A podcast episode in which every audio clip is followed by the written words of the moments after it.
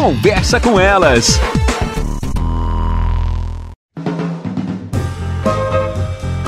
Olá, eu sou Cristiane Finger, jornalista. Ana Paula Lundegren, psicóloga. Estamos começando mais um Conversa, Conversa com, com elas. elas. Esse sentimento de impotência, de não conseguir fazer nada direito. Então a gente está cuidando da casa, mas não tem tempo, tem que ficar com os filhos alfabetizá-los, acompanhar na aula online, mas não faz direito também e tem que trabalhar.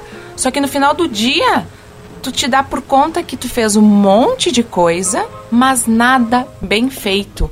É uma sensação que é de impotência, é uma sensação que no final do dia tu te sente cansa cansado, mas nada foi feito de forma certa, de forma exemplar, que tu fique feliz e orgulhoso por aquilo, né, Ana? Eu acho que o primeiro ponto disso que tu falas é a gente poder entender o que, que é que a gente está esperando da gente mesmo. Às vezes a gente é muito crítico, a gente coloca uma série de coisas na nossa pauta do dia, tem que fazer isso, tem que fazer aquilo, e esse é um momento em que nós estamos todos nós sobrecarregados. Nós estamos com muito mais tarefas do que tínhamos antes, justamente pela questão da pandemia.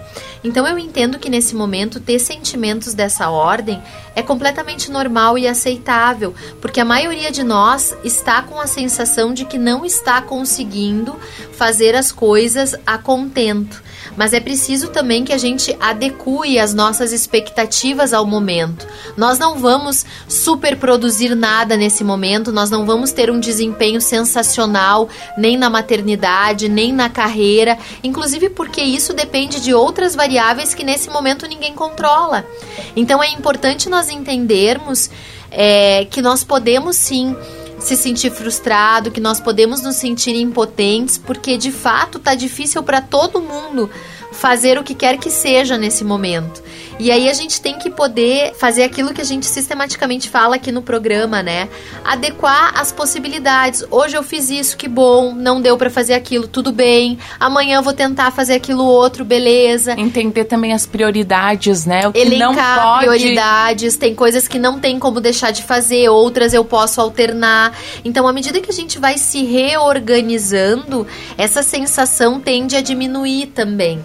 Porque senão a gente fica tentando cumprir aquela rotina de antes da pandemia num momento em que nós não temos mais esse ritmo e estamos com várias outras demandas que não existiam também. Então, né, como sempre diz a Ana, está tudo bem. Exatamente. Até mais, pessoal. Até. Você ouviu na Jovem Pan Serra Gaúcha? Conversa com elas.